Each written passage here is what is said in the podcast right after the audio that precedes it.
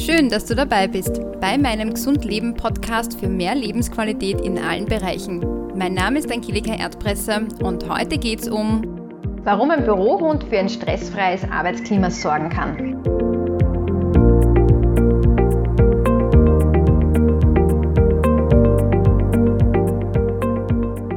Wenn du meinen Podcast schon länger hörst oder mir auf Instagram und Facebook folgst, dann kennst du bestimmt meinen Hund Benny. Benny ist ein dreijähriger, frecher und schlauer kleiner Malteserrüde und schon als Kind wollte ich immer einen Hund haben. Und genau vor drei Jahren durfte er dann in unsere Familie einziehen. Was für mich aber damals jedoch Priorität Nummer eins war, war, dass ich ihn mit in meine Arbeit nehmen durfte. Warum? Weil ich nie wollte, dass er zu lange alleine ist. Zum Glück hatte ich damals einen Chef, der bei diesem Projekt zugestimmt hat.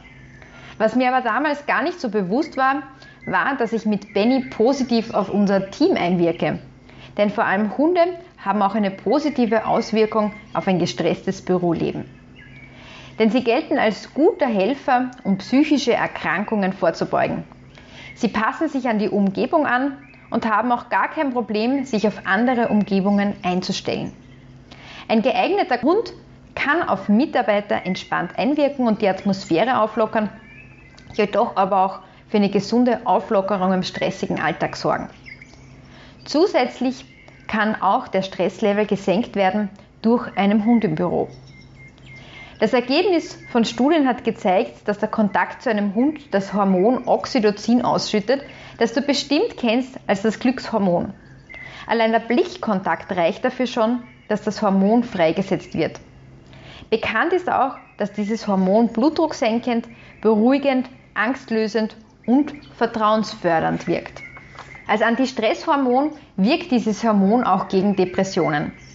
Somit das beste Mittel gegen die Bürokrankheit Nummer 1, Burnout oder die Erschöpfungsdepression. Auch für das interne Betriebsklima kann ein Hund auch eine ganz große Bereicherung sein, denn durch ihn gibt es auf jeden Fall ein gemeinsames Gesprächsthema, das auch das Gefühl der Zusammengehörigkeit fördern kann. In einer der präventiven Stressbewältigungsstrategien lautet es immerhin Pausen in den Tag einplanen, was mit einem Hund perfekt umsetzbar ist. Denn mit einem Hund als Bürokollegen ist das optimal, denn er möchte ja schließlich zwischendurch mal gekrault werden, auch so mein Benny, oder einen Ball oder Knochen geworfen bekommen oder ein Leckerli aus der Büroküche bekommen. Und ich habe es auch immer geliebt, den Spaziergang mit dem Vierbeiner, also mit meinem Benny, denn das schafft einfach neue Energie, die dann auch wieder dazu beiträgt, dass die Produktivität steigt und somit der Chef auch wieder glücklich ist.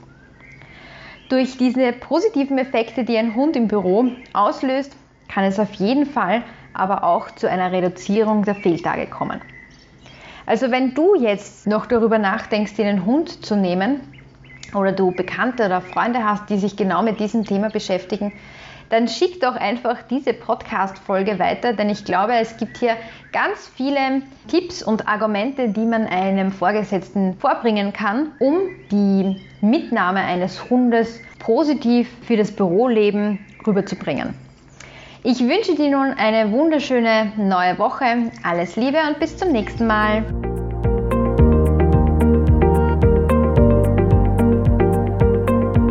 Danke, dass du dir für dich Zeit genommen hast.